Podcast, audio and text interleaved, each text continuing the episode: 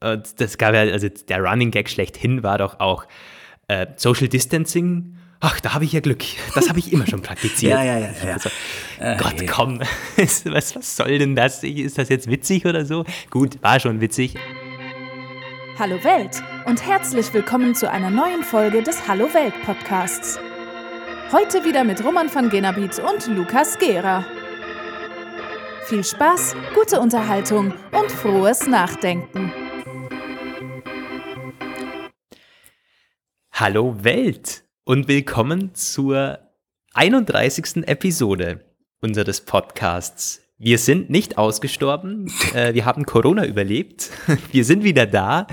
Ähm, äh, und ja, es ist für mich schon ein bisschen komisch jetzt mit, mit Hallo Welt reinzustarten in den Podcast. Wir haben alle möglichen anderen Podcasts aufgenommen in den letzten drei Monaten, aber keine Hallo Welt Ausgabe und das ändert sich jetzt hoffentlich auch langfristig. Also wir sind schon wieder mit den Plänen jetzt reingestartet, ähm, regelmäßiger wieder auf Sendung zu sein. Ich meine, das ist ja schon so ein Hobbyprojekt von uns, der Hallo Welt Podcast.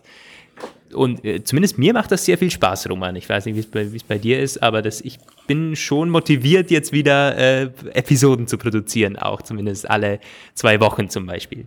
Ja, also ja. Ich, äh, klar, wir würden es ja nicht machen, wenn es keinen Spaß machen würde. Ich hatte jetzt auch schon aus mehrmals aus meinem privaten Umfeld Fragen bekommen, wann geht's denn mit Hallo Welt weiter? Habe ich schon gesagt, diese Woche wollen wir eigentlich wieder loslegen und jetzt sind wir auch am Start. Zwar mit einer Sonderausgabe, aber mhm. mit der Perspektive für alle, denen das Thema von heute nicht so zusagt, dass es bald eins gibt, also eins gibt, das wir selbst noch nicht kennen, beziehungsweise eins von der üblichen Machart der zwei Themen, die ihr ja von früher schon kennt.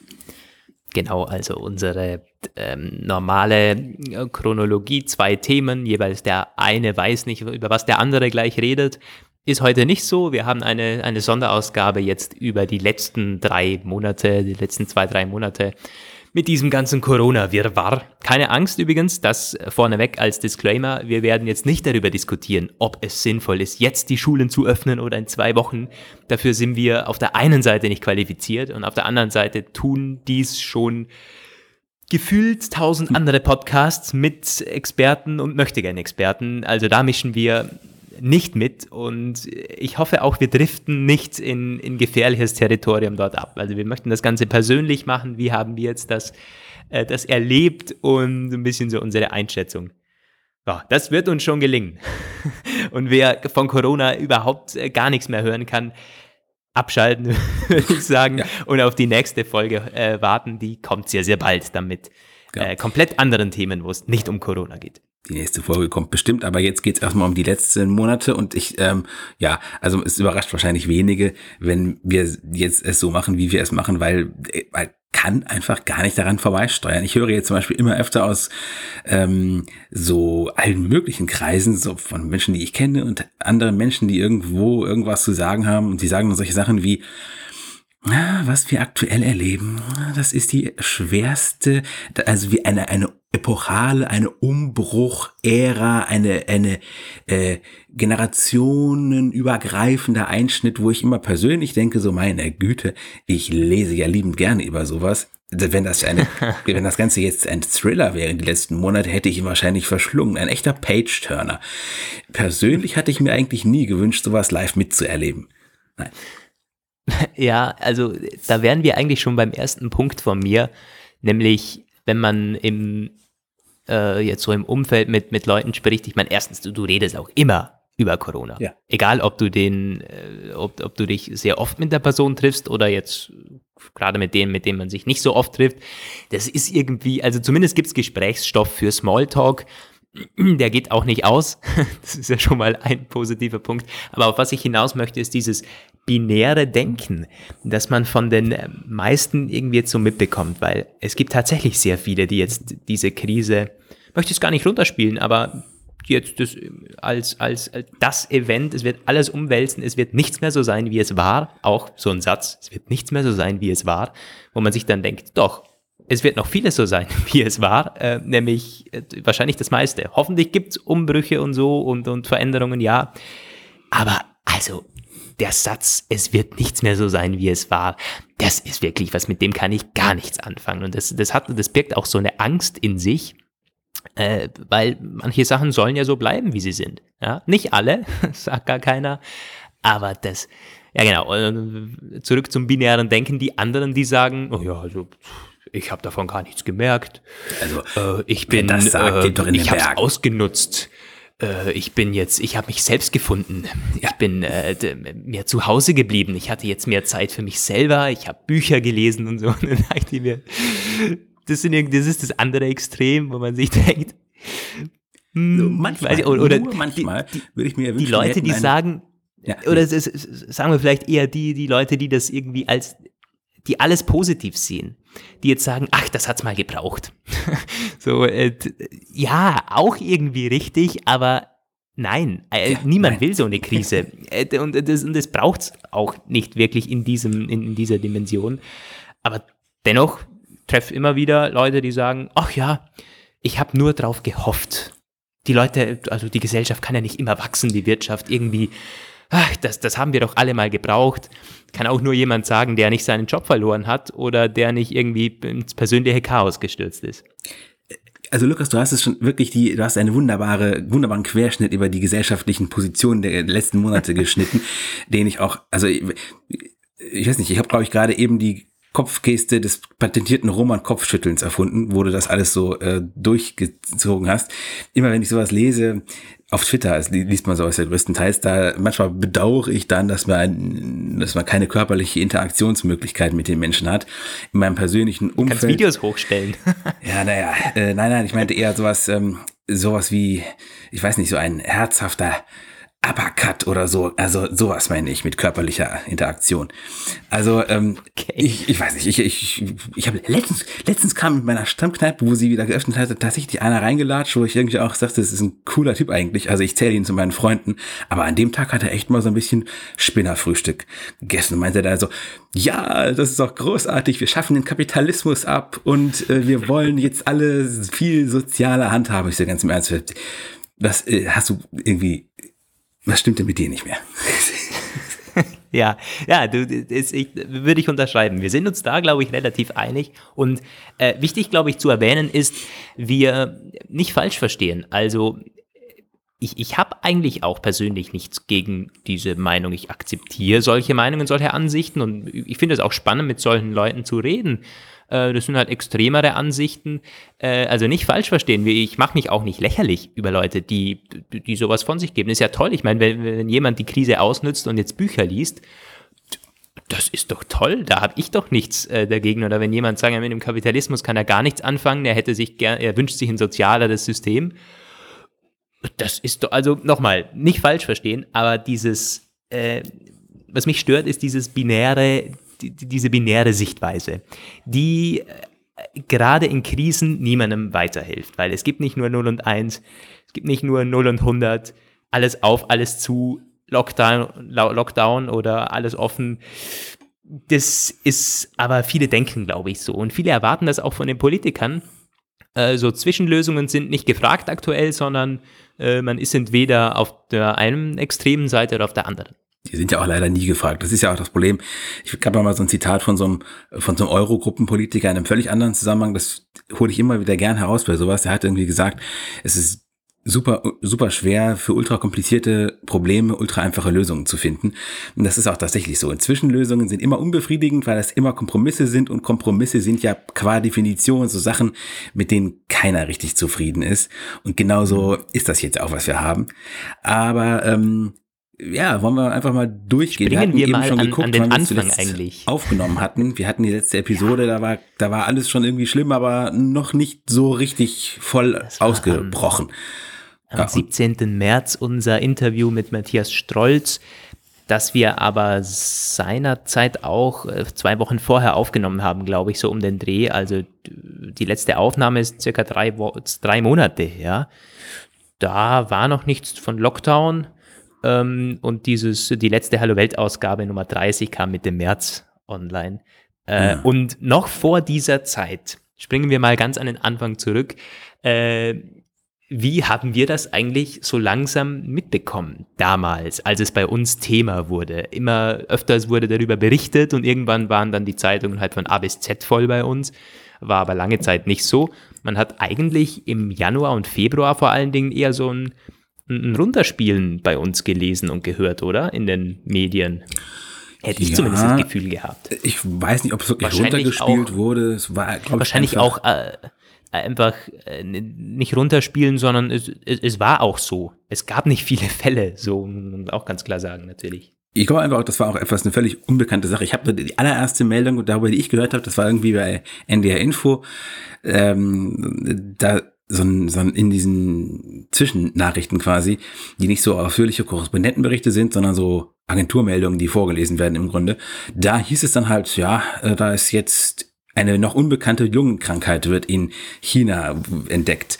Und ganz lange gab es auch wirklich nicht viel mehr. Da war dann einfach immer davon die Rede, ja, unbekannte Lungenerkrankung. Und da dachte ich mir persönlich, naja, okay, das ist vermutlich, da gab es ja schon mal sowas. Die SARS-1 ist ja den meisten mhm. von uns noch ein Begriff. Das war ja auch damals durchaus ein Thema, 2003 Mittlerweile haben wir ja genügend oft diese Rückblenden und Vergleich damals heute gehabt.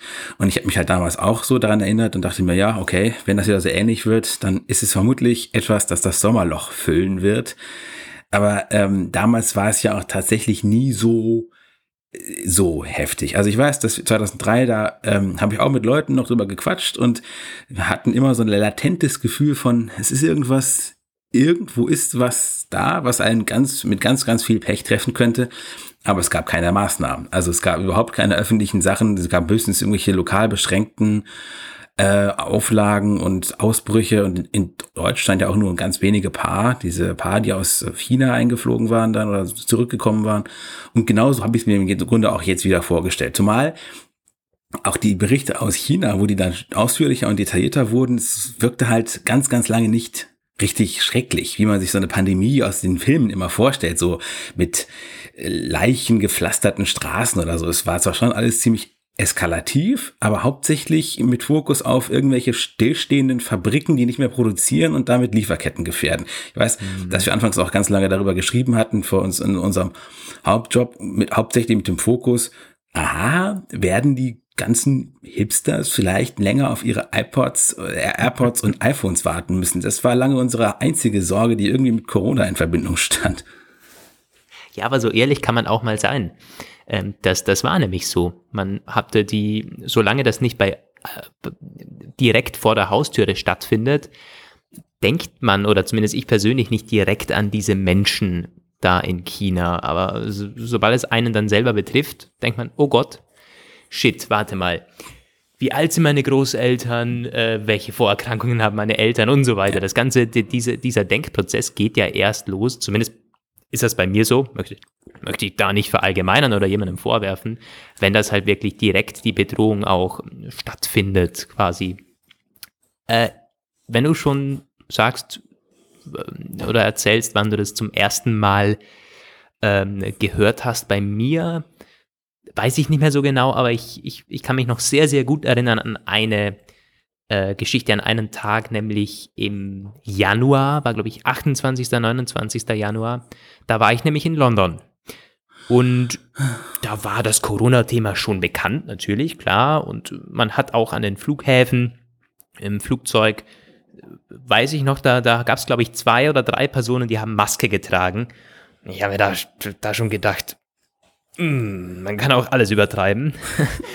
Und äh, das war eigentlich auch meine damalige Einstellung. Ich habe das nicht wirklich ernst genommen. Ich habe nee, ich habe es nicht ernst genommen.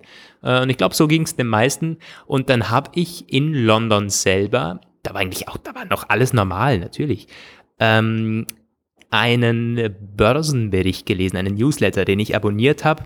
Bezahle ich sogar monatlich dafür. Und der Analyst hatte da gemeint, Ende Januar, es sei unglaublich, wie das bei uns runtergespielt wird. Dieses Thema, das wird noch heftig werden in Europa, das wird uns alle irgendwie sehr lange beschäftigen. Es, es wird Börsencrash und so weiter geben, Ende Januar. Und ich weiß noch, ich habe mir da überlegt, soll ich das jetzt deabonnieren? Weil ich bezahle doch kein Geld, dass mir jemand irgendwie Angst macht äh, vor einem Virus, den ich damals nicht ernst genommen habe. Äh, und natürlich rückblickend denkt man sich, crazy. Das war kein Hellseher oder so, aber er hat zumindest manche Dinge vielleicht doch ähm, richtiger eingeschätzt als ich damals. Oh, vielleicht soll ich ihn auch abonnieren. ich kann nachher Kontaktdaten Websites austauschen. Ja, aber das, das, war, das war schon irgendwie, das war heftig. Hätte ich nicht gedacht. Und da ging es auch schon um Masken in diesem Videobeitrag von dem Typen. Und glaube ich, damals hat Jens Spahn gesagt, ja, Masken und so äh, helfen nicht viel. Und ich weiß noch, der, der Typ, ähm, dieser Analyst sagte, dass das sei unverantwortlich, wie Spahn da redet, ähm, Masken, wir sollten alle Masken tragen und so weiter. Und ich habe mir gedacht, was redet der für einen Müll? Und naja, wir wissen alle, wie es mittlerweile ist. Ja, leider. Ähm, wenn man chronologisch weiter voranschreitet, dann wurde es ja tatsächlich relativ schnell relativ schlimm. Also irgendwann, ich weiß noch, dass, also der, der, der dieses, dieses etwas, ja, so scherzhafte drüber reden, hat zwar relativ lang angehalten. Ich weiß noch, wie ich mit meiner Freundin irgendwann dann gesagt hat oder auch in meiner Stammkneipe, als sie noch auf war. Jetzt hat es, erst hat es Europa erreicht. Dann waren ja, glaube ich, die ersten Fälle in Frankreich äh, wurden entdeckt, mhm. aber auch nur absolute Einzelfälle. Und dann wurde es mehr und dann habe ich gesagt, okay, ja, es wird nach Deutschland kommen. Natürlich, so wie war auch damals schon ganz klar abzusehen. Aber ähm, tatsächlich war ähm, ich ziemlich lange auch davon überzeugt, hm, ja, so viele sterben ja nun letztendlich doch nicht dran und es wird alles nicht so richtig schlimm. Vielleicht wird es auch ein bisschen übertrieben. Lieber etwas zu vorsichtig sein als zu nachlässig, natürlich. Ähm, meine äh, Eltern haben dann zum Beispiel immer äh, an die Schweinegrippe-Sache erinnert vor ein paar Jahren, wo man, wo sie äh, gesagt hat, ja, da hat man auch das Allerschlimmste erwartet und es hat, äh, war dann ja letztendlich weiß man ja, wie es abgelaufen ist, wirkt sehr stark zusammengefasst, kann man da sagen, wurde auch ein sehr viel, sehr viel Sturm im Wasserglas gemacht. Viele äh, in meinem Umfeld haben halt damit gerechnet, dass es dieses Mal auch so sein wird. Und plötzlich war es dann halt so, gefühlt wie vom einen Tag auf den anderen, wo ich noch äh, wo ich auch gemerkt habe, so die Leute, also plötzlich wird alles leer, die Läden werden leerer, die Leute sind irgendwie einerseits Anders. noch ein bisschen am, am Witzeln so, aber trotzdem schon mal irgendwie mit einem halben, ja, äh, halb nach Hause gewandt, so ein bisschen. Und Stimmt, ja. Diese Blitzmaßnahmen, die kamen, man konnte denen ja beim, beim Ausführen zusehen, wo ich dann noch mit dem einen Kollegen geschrieben hatte, der in Berlin halt ist, der dann geschrieben hat, also hier wird heute Abend im Laufe des Abends alles zugemacht. Und bei euch? Ich so, ja, hier noch nicht, aber das brauchen sie auch gar nicht mehr. Hier ist eh keiner mehr auf der Straße. Also hier, äh, und plötzlich war dann dieser Lockdown da und das war schlimm. Also ich, äh, ich, ich dachte tatsächlich, da, da brauchte es gar keine übertreibenden, superlativen Formulierungen mehr, um äh, mir klar zu machen, dass es nie da gewesen und das ist vermutlich auch etwas, das so schnell nicht mehr weggeht. Mhm. Ja, du brichst da schon einen Punkt an. Es gab da so ein Umdenken. Bei mir persönlich war das, das ist zusammengefallen, nämlich mit einem Event, als ich krank wurde, Mitte März. Und ja, ich erinnere mich. Äh, Sympto, also die Symptome damals waren schon teilweise überschneidend mit diesen Covid-19-Symptomen. Und das weiß ich noch, das war binnen Stunden, als mir das Ganze, dann, da habe ich es, glaube ich, äh, dann auch wahrscheinlich ein bisschen übertrieben für mich, aber ich dachte, shit, jetzt ist, jetzt ist alles beim Teufel. Was ist, wenn ich Covid habe? So, und das war bei mir der Auslöser, als ich dann, ich hatte Halsschmerzen und ein bisschen Husten und ich habe mich irgendwie so schlapp gefühlt. Ich blieb dann auch zu Hause, also war damals noch im Coworking-Bereich und dann blieb ich äh, die nächsten Wochen zu Hause, was dann sowieso sich erübrigt hatte, weil die Lockdown-Maßnahmen kamen, kamen zwei, drei Tage danach. Aber das war bei mir so persönlich der Auslöser, dass ich das Ganze erstmal sehr, sehr ernst genommen habe. Nämlich eigentlich von, von gar nicht ernst. Äh, in, in die vorigen Tage noch irgendwie durch die Innenstadt gelaufen. Alles war relativ leer, aber ich habe mir gedacht, äh, ja, wo sind denn alle? so in der Art. Und ähm, ja, das war bei, bei, mir der Turning Point. Und das wurde dann auch nicht so schnell besser, wie das bei mir sonst ist, dass man mal so zwei Tage ein bisschen erkältet ist, sondern das ging schon fünf, sechs, sieben Tage. Und ich meine, ich schließe immer noch nicht aus, dass es damals äh, Corona war, habe mich jetzt nicht überprüfen lassen oder so, habe dann auch Menschenkontakt eingeschränkt und so weiter. Aber das war schon irgendwie, wow, da haben wir gedacht, äh, scheiße. Und dann habe ich auch angefangen, so meine Großeltern anzurufen und ihnen zu sagen, du bleib bitte zu Hause. Also das ist hier sehr, sehr ernst. Und äh, die haben das damals nämlich auch nicht so ernst genommen. Und ich habe gesagt, nee, also du einkaufen, das, das können ja auch andere übernehmen und so. Also da war ich irgendwie in, in diesem mhm. wirklich so komplett auf, auf, auf dem Trip. wir müssen das ernst nehmen und habe auch jedem gesagt, du, also ich bin eigentlich nicht der Meinung, dass man sich treffen sollte, wir sollten das ernst nehmen und so. Interessantes Umdenken bei mir da, wirklich binnen, binnen Stunden, also binnen zumindest ein, ein, zwei Tagen. Ja, hinsichtlich der persönlichen Risikobewertung fand ich das auch relativ, ähm, also ich bin jetzt nicht zum Glück krank geworden. Ich erinnere mich noch daran, wo du damals gesagt hast, so ich fühle mich nicht so und ich dachte mir schon so, Mensch, dieses Kind wird sich doch wohl nicht Corona eingefangen haben und wenn doch, was machen wir denn da?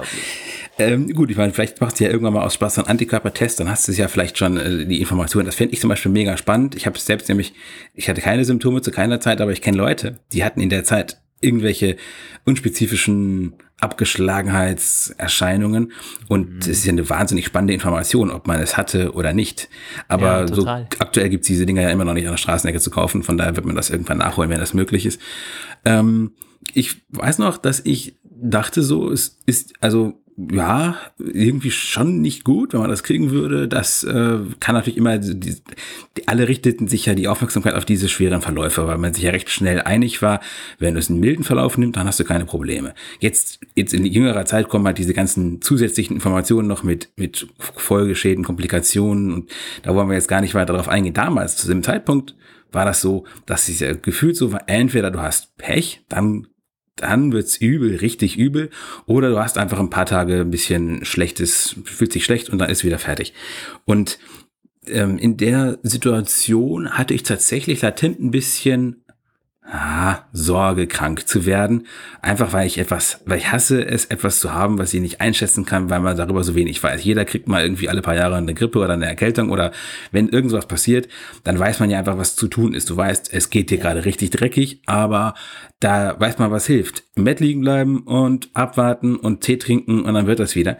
Und ähm, grundsätzlich mag ich halt nicht irgendetwas, wo niemand richtig sagen kann, wie es weitergeht. Und deswegen war ich in mhm. der Zeit auch sehr vorsichtig, habe wirklich Hände gewaschen wie verrückt und war auch, ja, freiwillig tatsächlich relativ distanziert mit allem und allen. Und gleichzeitig habe ich mir so gedacht, ja, wie lange dauert es denn, bis wir alle zu Soziopathen geworden sind, weil wir den menschlichen Umgang verlernt haben? Und ich persönlich mhm. sehe auch mhm. diesen ganzen Zoom, ähm, übrigens, kanntest du Zoom? Jemals hast du schon mal da was von gehört? Mittlerweile kennt das ja, ja. sogar jeder. Ich hatte das noch ja. nie gehört. Tech-Redakteur, der das noch nie konnte, kannte. Ja. Ja, also die meisten haben, glaube ich, Zoom in dieser Krise kennengelernt. Entweder weil sie Aktien und die explodiert sind oder, nee, also ich hatte Zoom schon letztes Jahr verwendet für einen Call, aber nur einmal und ich dachte mir damals schon, was für ein Müll. Jetzt muss ich nochmal eine App runterladen. Ja. Ich habe Skype, ich habe FaceTime, ich habe auch, man kann mich auch normal anrufen und ich bin auch jetzt noch so, wenn es irgendwelche Telefonate gibt, geschäftlich, äh, weil immer öfters die Frage aufkommt, Zoom oder normales Telefonat, denke ich mir, ja natürlich normales Telefonat. Ich, ich, ich brauche dieses Zoom nicht. Aber gut, das ist ja. auch nur so eine äh, persönliche Abneigung, glaube ich. Aber ja, ich, kan ich kannte Zoom vorher schon.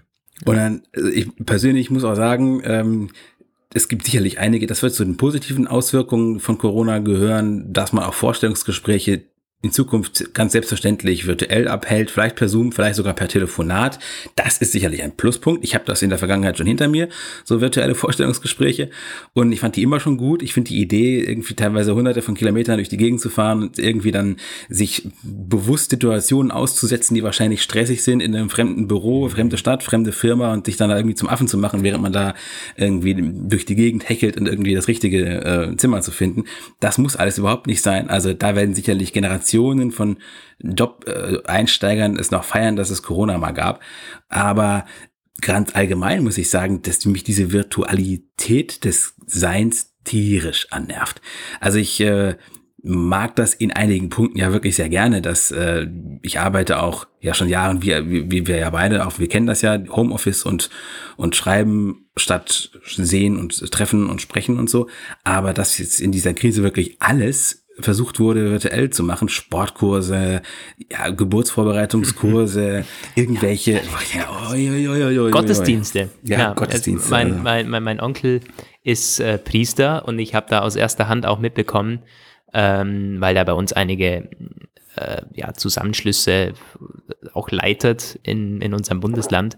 Ähm, habe da mitbekommen, wie die die Krise gemeistert haben äh, gut, kann man jetzt von der Kirche halten, was man möchte und auch allgemein von Gottesdiensten halten, was man möchte, aber es ist insofern eine sehr, sehr interessante ähm, Geschichte, weil es halt wirklich äh, eigentlich die Katastrophe ist. Da treffen sich die Risikogruppen schlechthin, Ja, klar. Alte schütteln sich die Menschen vor allem. Hände, umarmen sich und äh, singen. Also das ist wirklich, schlimmer geht's eigentlich nicht. Und, und da wurden dann halt so Stufenpläne erarbeitet, wie kann man jetzt äh, das halbwegs ähm, anbieten und ja, und das wurden dann auch Messen übertragen, ja, übers Internet, teilweise ganz kleine, mit irgendwie zwölf Zuschauern über YouTube. Die äh, Leute, die äh, überhaupt YouTube hatten, haben dann wahrscheinlich eingetunt. Aber ja, du, du sagst es, alles ist, ist, ist virtuell und ich teile deine, ähm, ich teile deine Abneigung, gehe aber in manchen Punkten sogar noch ein Stückchen weiter, nämlich auch Vorstellungsgespräche virtuell machen nicht immer Sinn. Also das kommt schon sehr stark auf den Job an. Klar, in unserer ja, Branche stimmt.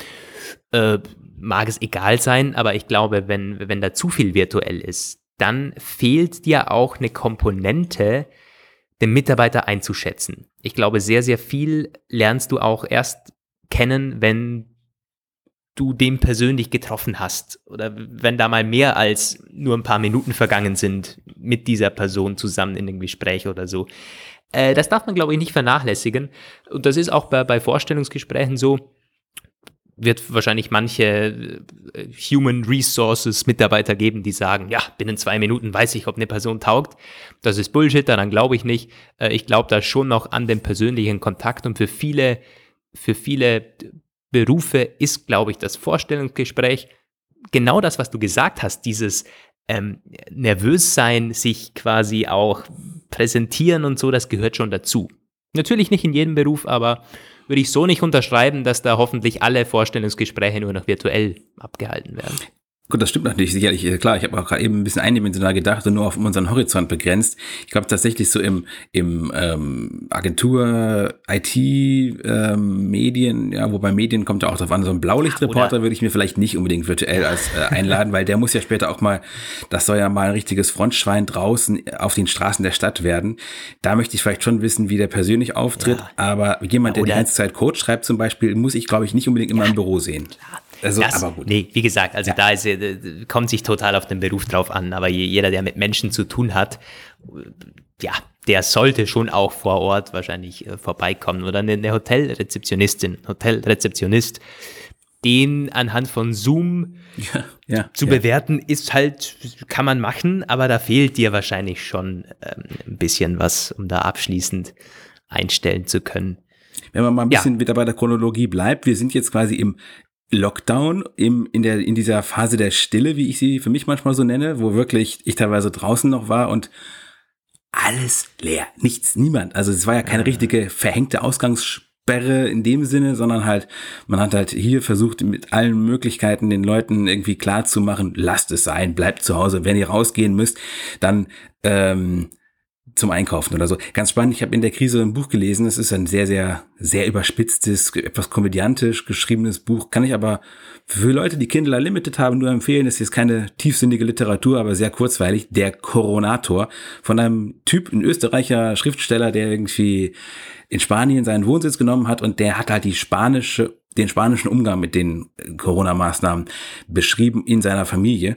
Und ähm, die Spanien ist ja, wie wir wissen, viel, viel härter getroffen. Dementsprechend sind auch die Maßnahmen härter ausgefallen. Ich weiß es bei vielen Sachen, die er so geschrieben hat, nicht, wie fast daran stimmt, wenn er irgendwie sagt, dass da irgendwelche so Panzerwagen mit äh, Sturmgewehr bewaffnete Polizisten auf den Straßen standen und die Leute kontrolliert haben, wenn sie zum Dorfladen gegangen sind, ob er vielleicht schon mal Ah, draußen das, war. Das stimmt aber, glaube ich, wirklich so. Das hat sich gruselig angehört, auf jeden den- Fall. Meine Güte.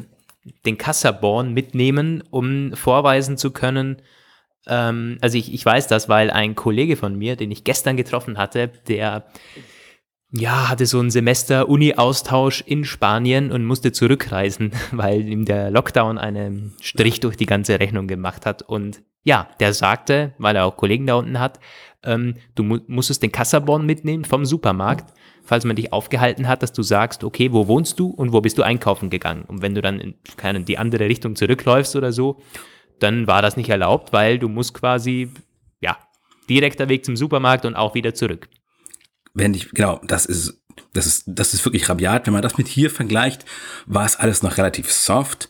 Man konnte immer ein bisschen draußen einfach sitzen und frische Luft atmen, aber es hat sich teilweise schon halt echt seltsam angefühlt. So ein bisschen wie Apokalypse Light, könnte man sagen. Ja, also draußen zu sein war in der Zeit auch, es hat sich so ein bisschen illegal angefühlt.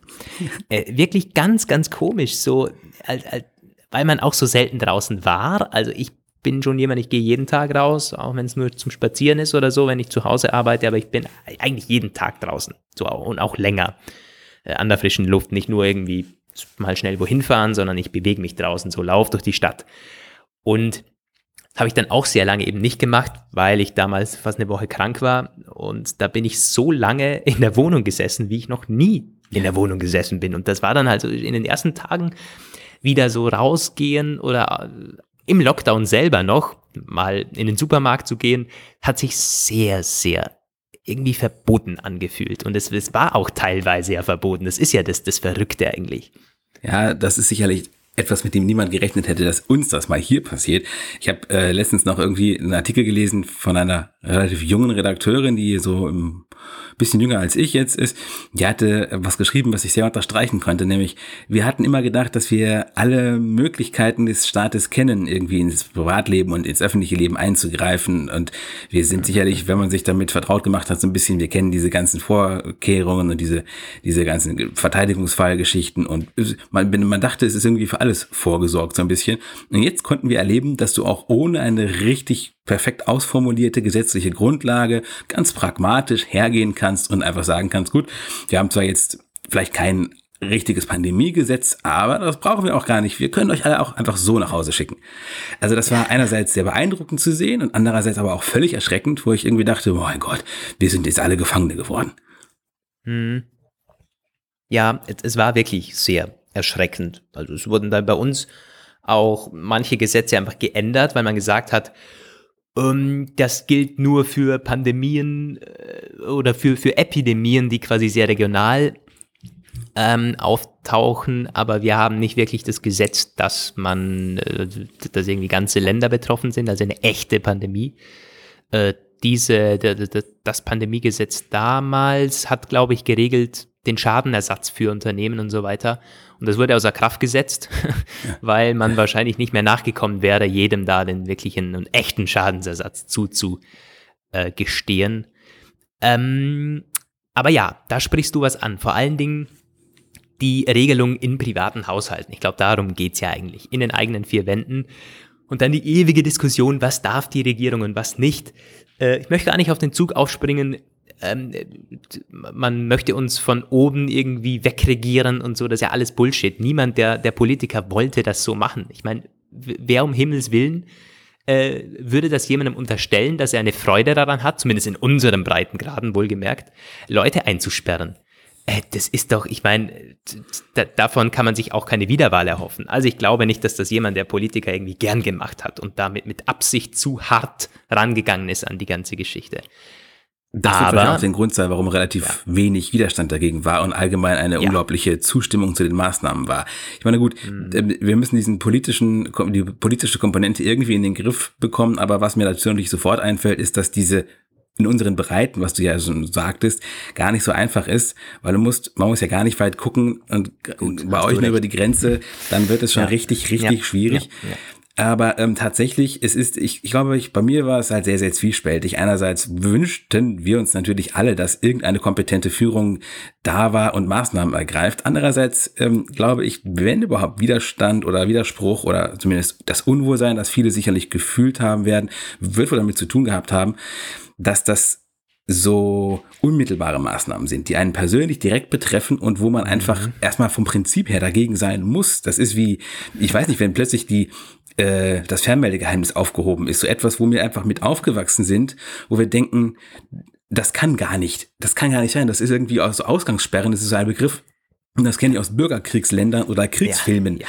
Also ähm, ich glaube, das ist etwas, das, das hat wahrscheinlich vielen irgendwie aber auch nur im Kopf den Schock ihres Lebens versetzt. Mhm. Sie werden es nicht ausgesprochen haben, weil das finde ich auch ein sehr schwieriges Phänomen. Wir haben dieser Tage sozusagen eine Kultur des Zustimmens entwickelt, eine Kultur des ähm, Hauptsache, Hauptsache es macht jemand was. Das mag mhm. jetzt in der Krise gut sein, aber es ist ja eventuell katastrophal für spätere Generationen. Ähm, mhm. Das muss man halt noch abwarten. Ja, und äh, sprichst du einen ganz wichtigen Punkt an, nämlich in der Krise, in der direkten Bedrohung, glaube ich, dass wir auch relativ gut reagiert haben und auch die Bevölkerung, dass es da keine Massenaufstände gab und so. Aber man muss sich immer anpassen, auch an die Situation, an die Bedrohung, an die neuen Informationen, Studien, die man bekommt. Und dann seine Skepsis, seine Kritik auch dementsprechend anpassen, hochfahren. Und das vermisse ich so ein bisschen. Also ich mhm. Bin jetzt auch davon entfernt, dass ich, weit davon entfernt, dass ich auf irgendwelche Demos gehen würde. Das ist, das ist ja vollkommen Käse. Aber ich bin schon so, dass ich jetzt mittlerweile an dem Punkt bin, wo ich sage, okay, was hat die Regierung damals gut gemacht und was schlecht? Und sie hat auch einige Dinge schlecht gemacht. Und was war nötig, was war nicht nötig, darüber darf man jetzt schon diskutieren und muss man, glaube ich, auch diskutieren.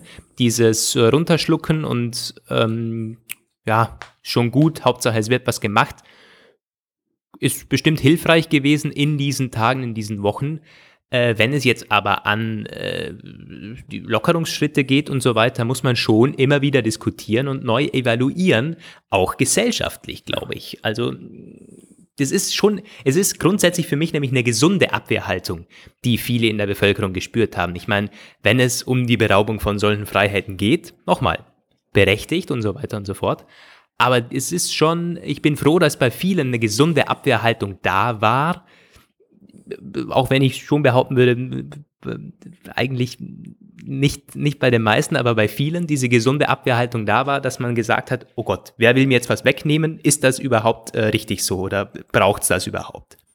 Ja, und wenn wir, wenn du es jetzt schon ansprichst, die äh, das Wiederhochfahren der äh, skeptischen und gesunden kritischen Betrachtung, da muss ich sagen, hake ich gleich ein und ich vermisse so ein bisschen eine bestimmte Art der kritischen Protestkultur, nämlich etwas so, dass es in der Vergangenheit öfter schon gab, eine von einer breiten Basis, vielleicht sogar in einigen Punkten in der Vergangenheit war das so gewerkschaftlich organisierte Art der Protestkultur, was natürlich in dem Fall nicht geht, weil es gibt ja keine Corona-Gewerkschaft, aber ähm, etwas, das aus der Mitte der Gesellschaft kommt und einer Regierung oder einer politischen, äh, den politischen Eliten quasi ähm, durchaus friedlich, aber auch gleichzeitig sehr energisch aufzeigt, was geboten ist und was vielleicht schwierig zu sehen ist. Was wir jetzt nämlich hier, ich weiß nicht, wie es bei euch in Österreich aussieht, aber die Proteste und Demos, die es jetzt hier in Deutschland gibt, sind mehr als bizarr und wirklich nichts, wo man, also auch wenn man generell ein Demogänger ist, der ich jetzt nicht bin, ich war noch nie einer, aber selbst Leute, die ich kenne, die gerne mal demonstrieren gehen, sagen auch ganz klar, also da möchte ich nicht dazugehören. Da sind eine, mhm. da ist eine dermaßen wilde Mischung verbotener, äh, verrückter, Esoteriker, aggressive, militante Veganer und weiß der Henker. Also ganz schwierig. Mhm. Das ist eben nicht die gesellschaftliche Mitte, sondern das sind die gesellschaftlichen Extremränder, die jetzt hier irgendwie Krawall schlagen. Und das ist, finde ich, fast auch, also auch völlig unbefriedigend, muss ich sagen. Ja, da unterschreibe ich auch hundertprozentig. Glaube ich, wichtig auch nochmal herauszustreichen, dass man es nicht mal zwingend in extrem links, extrem rechts einteilen kann, sondern einfach schon die politischen Ränder die da demonstrieren und teilweise auch aus nachvollziehbaren Gründen. Also die, die Umsetzung und die, die, die, konkreten Kritikpunkte, die sie da haben oder das Runterspielen äh, der Pandemie oder so, das ist kompletter Bullshit. Und ähm, es, es ist allgemein immer Bullshit, wenn man, wenn man sich auf, auf Extremen, auf, auf Extreme fokussiert. Aber grundsätzlich ist eine gewisse Skepsis oder wenn jemand seinen Job verliert oder so, dann ist das ein Motiv, das schon ernst zu nehmen ist. Und dann geht derjenige, diejenige protestieren. Also das Motiv zu protestieren ist schon in manchen Fällen einfach gegeben und ist für mich nachvollziehbar. Vermisse ich auch so ein bisschen, dass man da alle als Spinner abtut. Mögen die meisten Spinner sein, aber das Motiv zu protestieren ist grundsätzlich, wir haben ja die, die Freiheit, das so auszuleben, ist schon da. Ja, jetzt, ähm, äh, was mir persönlich gerade einfällt, wir haben irgendwie Sehr oft habe ich das Wort persönlich heute benutzt, fällt mir gerade ein. Aber es will ähm, eine persönliche Episode werden. Ja. Die nächste ist ja auch wieder ein persönlicher Aspekt, den ich habe. Wie vereinsamt sind wir eigentlich so? Ich weiß nur, dass ich irgendwann im April mal so eine Einschätzung von so einem Soziologen gelesen habe, der gesagt hat, ja, die Suizidrate in Deutschland wird in drei Monaten das Niveau vom Vorjahr erreicht haben. Also was richtig schlimm, wo ich dachte, mein Gott. Ähm, ja, also ich habe im Lockdown ja selbst das schon gespürt. Ich habe mich gedacht, irgendwie so, viele Freunde konnte ich nicht mehr treffen. Ich konnte nicht mehr meine Kollegen in Berlin besuchen oder nicht mal mehr in der nächsten Stadt unbedingt. Es gab sogar einmal so eine, so eine Situation, da war fraglich, ob ich meine Freundin noch sehen kann, die in der Nachbarstadt lebt. Es war, als wären wir plötzlich wieder im finsteren Mittelalter, wo jede Stadt und Kleinstadt so ein eigenes Fürstentum war. Gut, am Ende kam es ja nicht so schlimm, wie wir wissen, aber wie vereinsamt, wie sehr sind wir eigentlich vereinsamt? Wie ist es dir gegangen? Ist so, äh, hm. Ähm, nicht so sehr, weil ich das Glück hatte, in der WG zu wohnen mit zwei anderen zusammen. Und ich war einen guten Teil des Lockdowns in Wien eben in dieser WG und es ist keiner äh, an, den, an den anderen Zweitwohnsitz oder so oder nach Hause gefahren sozusagen. Ähm, und deswegen ging es eigentlich schon. Im Zweifel hat man nämlich diese Leute dann eben viel öfters gesehen, weil, naja, zusammen in der Wohnung eben. Ja. Also da ist schon ein persönlicher Kontakt da gewesen und ich gebe auch zu, dass ich die eine oder andere Ausnahme schon gemacht habe im Lockdown selber. Äh, kann man sich jetzt drüber streiten, ob das illegal war. Aber ich habe dann auch, ja, also ich, ich, ich habe wir hatten auch Besuch von einer Person mal hier, ähm, ja, aber die, die meiste Zeit war ich tatsächlich mit diesen beiden Mitbewohnern quasi für, für einen Monat hier zusammen und habe niemand sonst gesehen. Ähm, was ich dann äh, schon gemerkt habe, ist, dass vor allem zu, zu manchen Personen eben der Kontakt fehlt, weil es einfach nicht geht. Du kannst nicht irgendwie zehn Leute hier einladen und du kannst auch nicht in, in, in eine Bar sitzen oder so. Das funktioniert einfach nicht. Äh, und dann hat man dann halt mehr telefoniert oder irgendwie äh, ja. geskypt oder so. Das, so habe ich mir das ein bisschen, ja, äh, überbrückt. Ähm, also, wie sehr vereinsamt, hm, ja, nicht so sehr, muss ich sagen. Aber ich glaube, das liegt an meiner Wohnungssituation. Wenn ich jetzt wirklich alleine in dieser Wohnung gewesen wäre, und ich kenne viele, die, die, die sind auch in Wien damals alleine gewesen, unter anderem der, der uns dann besucht hat und auch ja, mit uns quasi fast gelebt hat. Ja, ich meine, das ist ja gut, wer uns das verbieten will, soll er machen. ähm, dann, äh, das wäre mir dann, glaube ich, schon sehr schwer gefallen. Also, ja. Ja, also ähm, ich habe in dem Fall auch bei mir Glück gehabt. Ich habe äh, zwar für uns zwar alleine, aber relativ viele Leute meiner, meines näheren Umfeldes sind hier und das war ja eigentlich auch nie, also es war immer so ganz knapp davor. Zum Beispiel Familien durften sich ja immer sehen und da haben sie irgendwann recht schnell auch irgendwie erkannt, dass nicht alle Lebenspartner zusammenleben. Anfangs dachte ich auch schon, was ist denn jetzt los? Müssen wir jetzt irgendwie eine ja, Blitzheirat ja. machen, um irgendwie noch uns sehen zu dürfen? Das wäre ähm, schnell gegangen. Das wäre schnell gegangen, wenn noch irgendjemand da gewesen wäre, der uns irgendwie äh, trauen wollte, weil ja die ganzen äh, Leute auch alle irgendwie im Lockdown waren. Die Hochzeiten gingen schon noch, nur keine Besucher waren erlaubt. Ja, also, Traumhochzeit. Keine, keine Feiernden. Nicht, kann man sich gar nicht anders wünschen.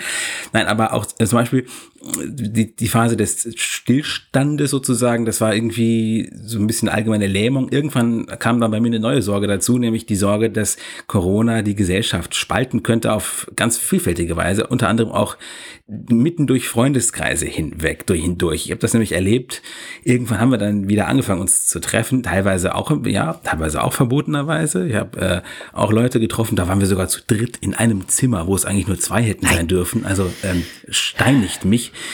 Später war es dann ja wieder möglich. Und aber auch da war halt, ähm, hat man gemerkt, wie verschieden wir das sahen. Also gab, gibt Leute in meinem Umfeld, die sehen das ähnlich wie ich, die sagen, mit Augenmaß und Vernunft alles und was, was mhm. irgendwie sinnvoll wirkt, machen wir auch. Und wir gehen natürlich jetzt nicht irgendwie hin und machen, versuchen irgendeine so rauschende Corona-Party zu organisieren, nur um den Protest zu machen. Aber mhm. bestimmte Sachen lassen wir uns eben auch nicht verbieten, die auch nach unserem äh, Verständnis, die wir dir jetzt alle die letzten, äh, alle 50 Folgen vom Drosten-Podcast gehört haben und so, ähm, und hier mal Tagesschau gucken und wir glauben, das können wir jetzt einfach mal machen, auch wenn es gerade ja. verboten ist. Aber in meinem Umfeld gibt es halt auch andere, die sind Leute, die haben teilweise, also zum Beispiel einer, an dem mir gerade einfällt, der ist im Grunde, der liest jede Verordnung, der kennt diese mhm. ganzen äh, Verfügungen paragraphengetreu ja. und neigt dazu, sich an alles stoisch zu halten, was gesagt wird. Und das ist mir immer schon bekannt gewesen. Das war aber immer höchstens ein Grund, wo so ein bisschen zum Schmunzeln verleitet hat, wo man sich so denkt, hm, naja, also, ne, der wird niemals, der wird niemals zu schnell fahren, der wird niemals schwarz fahren, sowieso nicht. Aber also ja. alles völlig easy, ne? Und plötzlich hat mich dieser Mensch so dermaßen aufgeregt mit seiner unglaublichen Obrigkeitsverliebtheit geradezu und ich war erschrocken über mich selbst, wie aggressiv ich plötzlich denke und das hat mir auch persönlich gezeigt, wie sehr wir alle mit den Nerven runter sind. Mhm. Mhm. Ja, das ist ja sehr, äh, sehr selbstkritisch auch, wie du das ausführst. Aber ja, stimme ich dir auch zu, diese Spaltung, nicht nur der Gesellschaft, ich glaube, da müssen wir gar nicht so weit gehen und sagen, ja, die Schere zwischen Arm und Reich und so, das ganze Blabla, das könnt ihr dann wieder in den, in, in den Nachrichten lesen und verfolgen. Aber die Spaltung äh, in, in Freundeskreisen, ja, tatsächlich, im persönlichen Umfeld war auch bei mir da nämlich schon in, in Richtung äh, Leute, die es ernster nehmen und Leute, die es nicht so ernst nehmen. Bei mir gab es jetzt nicht direkt solche Extremfälle, also wo jetzt gesagt haben, äh, es ist nur eine Grippe oder so oder das dürfen wir nicht ernst nehmen. Da kenne ich jetzt keinen. Interessanterweise, also ich kenne keinen, der das komplett runtergespielt hat und auch keine, zum Glück. Ähm, aber ich kenne auch das Gegenteil nicht, also so wie du das jetzt irgendwie beschrieben hast, aber schon Leute, die sind knapp dran. Und wenn man sich jetzt mal anschaut, was haben die Leute für einen Hintergrund? Wer ist denn eher genauer? Wer ist eher äh, auf der Seite am besten Lockdown bis, bis Ende des Jahres, wenn, wenn nötig auch bis 2024?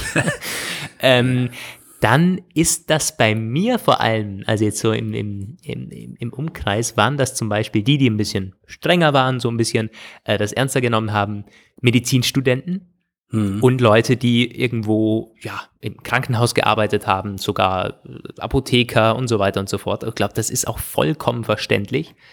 Und auch wenn ich mit denen dann geredet habe, dann ist mir selber das ein bisschen, dann hat man sich wieder so ein bisschen fast beeinflusst gefühlt, logischerweise, weil die dann erzählt haben, wie ist ja. es an der Front unter Anführungszeichen. Also ich habe einen, der hat im, in Corona in der heftigsten Zeit Praktikum in einem Krankenhaus gemacht und jeden Tag eben mit der heftigsten Schutzausrüstung da auf und ab gewandert.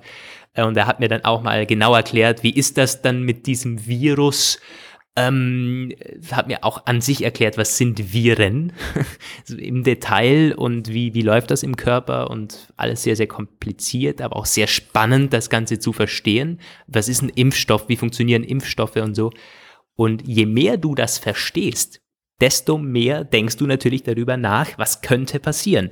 Mhm. Und ich glaube, ich habe da so ein natürliches Schutzschild, dass ich es nicht zu ernst nehmen kann, weil ich medizinisch zu ungebildet bin. Also ich weiß schon, es gibt Viren und Bakterien und es, gegen Bakterien helfen irgendwie Antibiotika und gegen Viren Impfstoffe oder halt irgendwie gewisse Grundbegriffe und, und Erläuterungen und sowas kann ich mir zusammenreimen, wenn ich Artikel durchlese und an Debatten teilnehme, so wie hier.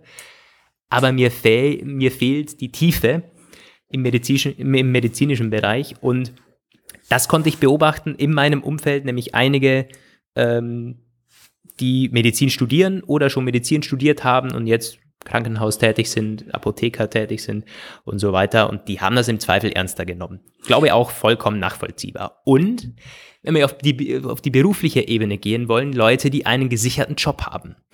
Nämlich so Beamte. Äh, ja. Das können jetzt Lehrer sein, kenne ich auch Beispiele. Das können Leute sein, die arbeiten in der Politik. Und ähm, da gab es nie äh, die äh, Forderung Kurzarbeit oder man, man, man muss Leute entlassen oder so. Und an der Stelle würde ich dann natürlich auch sagen, ja, der Lockdown, am, am besten noch zwei Jahre Lockdown, bis, äh, bis wir null Infizierte haben. Einer ist zu viel. Äh, auch nachvollziehbar, oder? Ich meine, wenn ich in der Position wäre, wäre ich wahrscheinlich auch eher so, ja, mal abwarten. äh, im, im, Vergleich jetzt zu mir, bin selbstständig. Ich habe das schon auch gemerkt, dass manche nicht mehr zahlen können und unter Druck kommen und ich merke es immer noch, immer noch so ein bisschen äh, unsicher in, in vielen Branchen. Äh, ich kenne es aus der Familie, äh, auch einige, die, die selbstständig sind, sogar im Gastronomiebereich tätig sind. Ähm, jemand, der ein Hotel hat. Und da sieht es ganz anders aus. Der, der, der musste den Laden dicht machen, ja, und der weiß nicht, mhm. wann geht das wieder auf. Ist nämlich in einem anderen Land, nicht in Österreich. Ähm, und da ist man dann vielleicht ein bisschen kritischer und sagt sich, dieser Lockdown, ist das wirklich und, und könnten wir nicht bald wieder unter, unter Hygienevorschriften öffnen und so. Und um das jetzt abzuschließen, mir fehlt eigentlich nur eine Sache, sondern ein bisschen das Verständnis für andere. Dass man immer so vorschnell sagt, ach, irgendwie jeder, der lockern möchte, ist ein Mörder oder so. Ich hatte mir das so ähnlich sogar auf Twitter anhören müssen, äh, nämlich indem ich gewisse Tweets geliked habe. Einmal konkret von Christian Lindner was geliked und da wurde mir von einem Podcast-Hörer tatsächlich an den Kopf geworfen, wie kann ich nur? Also das ist ja wirklich das allerletzte von dem, was zu liken und so. Gut, kann man jetzt von Christian Lindner halten, was man möchte. Und ich bin auch kein Fanboy von Christian Lindner oder so, aber ich darf doch wohl noch liken, was ich möchte. Also das, man, man hat schon gemerkt, dieses Verständnis für andere Sichtweisen, ohne den Hintergrund von anderen zu kennen, ist jetzt in dieser Krise noch verschärft worden. Ja, da sagst du was Gutes, da kann ich direkt nämlich wieder auch äh, einsteigen mit dem, mit dem, der Zerstrittenheit der Menschen, der Meinungen halt einerseits und der Radikalisierung der Rede. Also, ähm, als ich das bei Twitter gesehen habe, das hat mich in dem Moment wirklich tatsächlich gar nicht überrascht, muss ich sagen, weil das hätte auch immer passieren können. Ich persönlich halte ja sowieso ähm, soziale Medien als eine für eine Erfindung des Teufels, die gekommen ist, um uns Menschen zu verderben. Also ähm, da, das, da rechne ich immer ah, mit Twitter ist schon okay. Schweinerei. ähm, ich finde teilweise, also ich habe mittlerweile auch echt zwischenzeitlich überlegt, wenn nicht mein Twitter-Konto zu löschen, weil ich es vielleicht nochmal beruflich brauche, ist zumindest die App zu deinstallieren, zwischenzeitlich. Weil, nämlich, ich habe auch, also auf Twitter liest man unglaublich viel. Facebook auch. Ich habe auch so eine Facebook-Gruppe für meine Stadt. Da war es teilweise auch einfach nicht mehr schön. Die war einfach, man könnte auch, hätte sie auch umtiteln können in ähm, Anleitungen für Gewalt oder so. Also es war wirklich einfach nur noch, nur noch grotesk. Und ähm, man kann einfach sagen, es von, von sehr schlimm wurde es zu unglaublich schlimm. Und sehr schlimm ist der Normalzustand in den so, sozialen Medien. Das ist, äh, ist meine Meinung, das ist Anarchie. Mhm. Aber ähm, dieses, was du anfangs gesagt hast, dass die Experten sprechen, das habe ich anfangs als sehr beruhigend empfunden und hatte so den Eindruck, wir haben also eine gewisse Expertentechnokratie oder wenn zumindest äh, nicht sie selbst regieren und entscheiden, dann sind die zumindest als Berater sehr gut. Später dann hat sich aber plötzlich überraschenderweise herausgestellt, es gibt viele Experten mit vielen Meinungen und das hat sich auch im Privaten sofort wiedergespiegelt. Ich habe nämlich auch Leute im medizinischen Bereich in meinem Umfeld und dummerweise sehen sie das nämlich alle überhaupt nicht gleich. Da würde ich mir ja noch sagen lassen, man muss dem folgen, weil die werden es schon irgendwie wissen. Das sagen irgendwie alle Krankenschwestern und Ärzte sind es so und so und du wirst es jetzt so einsehen müssen. Nein, so war es nicht. Es gibt, ähm, es gibt regelrechte keine Corona-Leugner, aber schon so richtige kleine Corona-Rebellen im medizinischen Umfeld, die hier so sind. Oder Kritiker. Ja. Corona-Kritiker finde ich auch einen großartigen Begriff. Also ganz im Ernst, Corona-Kritiker. Ich finde, ich kritisiere den Virus aber mal für seine Rücksichtslosigkeit. Ja, ja, ja. ja. Aber ähm, das einerseits so, ich habe zum Beispiel auch ähm, über ein paar Ecken mit Leuten hier aus einem Krankenhaus in, in einer anderen Stadt gesprochen und die sind das fand ich ganz interessant, sind, die haben schon relativ früh für sich selbst diese ganzen Hygiene- und Abstandsmaßnahmen, noch bevor sie Pflicht wurden, umgesetzt. Also äh, Hände waschen wie verrückt, desinfizieren alles, Maske und Abstand, aber haben gleichzeitig auch gesagt, ganz entspannt eigentlich, keine Fälle. Wir haben zwar, wir rechnen mit dem Schlimmsten, aber wir sehen, der exponentielle Ansturm ist bei uns zumindest in der Region gerade nicht. Wir haben äh, freigeräumt und wir bereiten uns jeden Tag auf den Ansturm vor und dann später habe ich dann halt gehört, ja, es kommt jetzt ein bisschen mehr, ja, wir haben jetzt durchaus mal äh, einige Betten belegt, so und natürlich sterben Menschen, aber es ist trotzdem völlig beherrschbar, solange man vernünftig agiert. So, trotzdem waren sie halt sehr, sie haben teilweise auch mal sowas gesagt wie, ja, heute fühle ich mich nicht so, wird wahrscheinlich zu 99 Prozent nicht sein, aber ich bleibe jetzt zu Hause. So waren die halt schon, aber die haben halt auch schon gesagt so, das ist aber immer so unser Running Gag. Sowas sagen ja unsere medizinischen Sturmtruppen. Und die haben dann gesagt, alles ruhig an der Front. Äh, wir halten euch auf dem Laufenden, aber es ist nichts Schlimmes. Und also es ist nichts Schlimmes nicht, es ist nicht so schlimm gerade im Moment. Und dann lese ich auf Twitter, das habe ich auch mittlerweile, ich habe die twitternden Krankenschwestern hassen gelernt, weil ich das nämlich nicht einschätzen kann, was die teilweise so von sich geben. Oder Leute auch, die dann sowas twittern wie, komme gerade aus der Notaufnahme, alle ringen um ihr Leben und dann sehe ich hier Menschen, die auf der Straße lächeln und sich nahe kommen, wie dürfen sie nur oder so. Ich überspitze jetzt ein bisschen, aber das finde ich ja. halt ganz, ganz schlimm, weil ich denke, entweder sind das alles selbstdarstellerische Spinner, die irgendwie wie gesagt, das, da ist halt meine Vorbelastung für Twitter, weil in meinem persönlichen Umfeld, Leute, die ich sehen und greifen kann, die haben nie so gesprochen, so überdreht, so, ähm, so, so italienische Verhältnisse artig. Ja. Gut, ich habe dann auch in den Medien teilweise gelesen, da würde ich erstmal ein bisschen mehr dran glauben, dass halt Leute bei unseren Hotspots halt hier im äh, Nordrhein-Westfälischen, da, ich habe es schon wieder vergessen, wie der Kreis heißt, Heinsberg, die halt schon gesagt haben, jupp, das ist richtig schlimm, da ist jetzt, da ist jetzt alles ausgereizt, unsere Kapazitäten neigen sich dem Ende. Ich wünschte mir dies und jenes mehr, uns fehlt irgendwie da und daran, aber die haben halt auch nicht so hysterisch reagiert wie einige, die man so liest und hört. Mhm.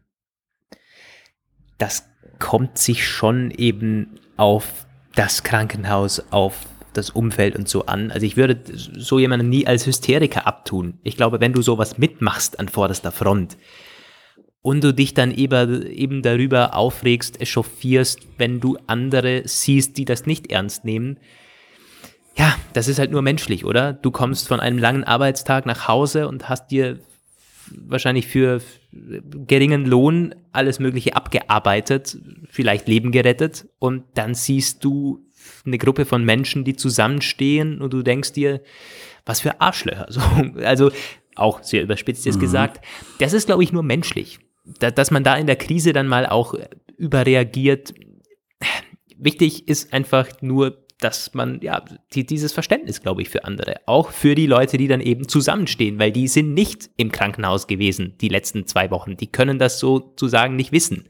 Du kannst nicht davon ausgehen, dass du in jeden hineinschauen kannst, dass du alles schon von vornherein weißt. Es ist einfach nicht so. Jeder hat irgendwie seine eigenen Erfahrungen und lebt äh, anders durch diese Krise durch und ver verhält sich deswegen auch anders. Das ist irgendwie, ja, viele verstehen das schon wirklich gar nicht, dass sich nicht alle gleich verhalten und dass hier jeder ja, auf, auf dieselben Erfahrungen zurückgreifen kann. Das ist, ähm, da bin ich dann voll bei deinem Verständnisthema. Äh, das glaube ich tatsächlich auch gut. Es ist manchmal schwierig, äh, sich in wenigen Worten und Zeichen entsprechend differenziert auszudrücken. Müsste man aber eigentlich trotzdem immer schaffen, dass man halt tatsächlich sagt, äh, ja, die Abwägung zwischen, was erlebe ich persönlich jeden Tag auf Arbeit und was ist vielleicht, äh, also immer der Perspektivenwechsel, der muss doch eigentlich immer drin sein. Ich glaube, manchmal kann es einem schwerfallen, dass er nicht mehr drin ist, aber er sollte zumindest immer drin sein tatsächlich, weil du hast es ja eben schon gesagt, jeder hat eine völlig andere Brille aufgehabt in dieser Krise. Und das hat sich mir auch zum Beispiel erschlossen, wo du es eben schon sagtest, wie verschieden wir doch alle darüber denken, wie lange das denn alles noch so weitergehen kann. Wann sollte der Lockdown enden? Du hast da von Beamten und Leute mit sicheren Jobs gesprochen. Das ist sicherlich auch richtig. Was mir aufgefallen ist, ähm, das kommt auch sehr auf die persönlichen Lebensführung an, also auch wie Menschen ihr Privatleben so organisieren. Mhm. Ich kenne zum Beispiel Leute in meinem ja. Umfeld, die sind ja, die, die haben ein Leben, das ein, ein Standardtag, der vielleicht daraus besteht, zur Arbeit zu gehen, aufzustehen, zur Arbeit zu gehen, seinen acht Stunden Job zu machen und dann nach Hause zu gehen, ein bisschen TV zu gucken und zu schlafen. Und das ist völlig in Ordnung, das kann natürlich jeder so machen, aber ist zum Beispiel nicht so etwas, wie mein Leben organisiert ist, wobei es nicht viel aufregender ist. Es klingt dann so, als würde ich die ganze Zeit irgendwie durch die Gegend fliegen wie du. Das mache ich natürlich auch nicht. Ja, jetzt kommt's wieder. Fassbar. Nein, aber was ich halt meine, ist natürlich schon, ähm, dass diese Leute, mit denen ich dann gesprochen habe, gesagt haben, ja, dann kommen eben die Ausgangssperren. Und dann kommt eben die Maskenpflicht äh, für die für die Pendler in den Bussen und Bahnen. Natürlich, das waren dann alles Leute, die in ihrem eigenen Auto immer fahren, wo ich dann auch ja, irgendwie denke, okay, ja. noch eine Spaltung, klar. Und dann habe ich, dann habe ich auch gemerkt, wie unsere Diskussionen ruppiger wurden. Und dann hat mir eine doch tatsächlich mal gesagt, sie hatten dann, weil er nicht mehr so Kontakt irgendwie. Und dann schrieb sie mir irgendwann, dass das schon sehr verletzend gewesen ist, dass ich quasi ihr Leben als völlig langweilig und nichtssagend eingestuft hätte und dass sie es sich quasi deswegen leisten könnte, den Lockdown noch länger zu ertragen, während andere Leute mit einem üppigeren Sozialleben sich herausnehmen, darüber zu jammern. Da habe ich gesagt, es tut mir mhm. leid, das habe ich natürlich nicht so gemeint. Es tut mir wirklich leid. Ja, ja, das stimmt. Also es hat vor allen Dingen, glaube ich, schon mit dem Sozialleben zu tun. Wie oft ähm, ja, lädst du Leute ein oder gehst andere besuchen? Wie oft sitzt du in Bars? Ich glaube, das ist was, was, was wir schon gemeinsam haben, dass wir schon gerne hier und da mal einen Drink nehmen in der Bar oder so. Und das konntest du einfach de facto nicht machen. Und das ist auch jetzt teilweise nicht, noch nicht ja. möglich. Ähm, und das ist zum Beispiel mir sehr schwer gefallen. Ich konnte das nicht mehr machen. Ähm, und ich kann es auch jetzt immer noch nicht machen. Wenn jetzt jemand nie in eine Bar geht, sondern immer schon zu Hause was getrunken hat oder gar nichts getrunken hat oder ist ja völlig egal was, natürlich, dann, dann geht ihm das nicht ab. Oder wenn er allgemein weniger Leute trifft oder so. Oder wenn er sogar froh ist, keine Leute zu treffen. Und das gab ja, also der Running Gag schlechthin war doch auch äh, Social Distancing Ach, da habe ich ja Glück. Das habe ich immer schon praktiziert. ja, ja, ja. ja. Also, äh, Gott, hey. komm. was, was soll denn das? Ist das jetzt witzig oder so? Gut, war schon witzig, aber das, natürlich, jeder, jeder hat da auch, wenn man vom Beruflichen absieht, eine andere Lebensführung. Das stimmt. Und auch vom, vom Barbesuchen abgesehen, ja, ich ändere auch gerne mal meinen Ort, meinen ja. Aufenthaltsort. Und äh, ich hatte im März zum Beispiel vor, nach Innsbruck und Zürich zu gehen, um Kollegen zu besuchen. Fiel ja, total flach natürlich. Es war genau in der Woche nämlich angedacht, als diese Maßnahmen so langsam kamen. Und Ende März wollte ich nach Innsbruck gehen. Damals war Tirol bei uns sowieso dann komplett in Quarantäne und abgeriegelt und so. Super froh, dass ich nicht doch noch hingefahren bin. Ja. Ähm, aber gut, das stand damals dann nicht mehr zur Debatte. Und das kann man natürlich auch nicht machen. Du konntest dich einfach nicht mehr so, na, du konntest dich nicht frei bewegen und nicht mehr Leute treffen. Ja.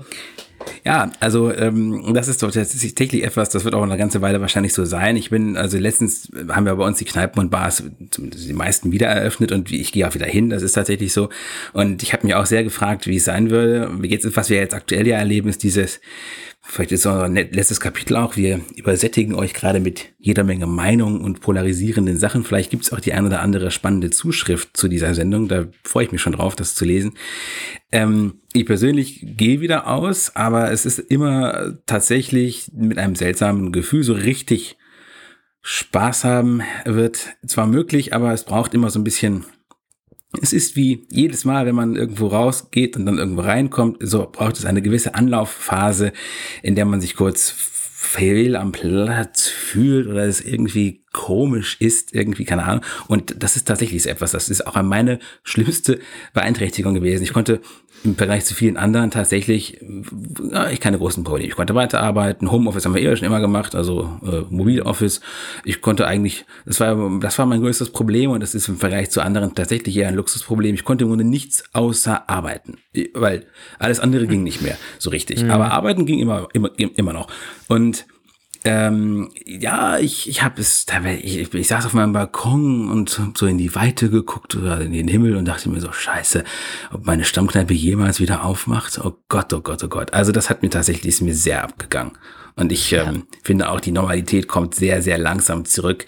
Manchmal entwickle ich einen regelrecht irrationalen Hass auf Corona und denke mir so, meine Güte, also ja, verständlich auch, glaube ich. ähm, no, äh, ich glaube, das müssen wir nochmal unterstreichen, damit es nicht falsch rüberkommt. Das sind Luxusprobleme. Auch dieser ganze Podcast ist, glaube ich, von zwei Leuten aufgenommen, die durch diese Krise jetzt nicht irgendwie äh, komplett aus der Bahn geworfen wurden. Das müssen wir ganz klar so sagen, auch in einer dankbaren Art und Weise. Wir reden hier über Problemchen und über Alltagsbeobachtungen, während wir schon noch einem Job nachgehen können und jetzt nicht irgendwie sogar Todesfälle in, in der Familie haben durch Corona und so weiter. Also wer hier zuhört, zuhört und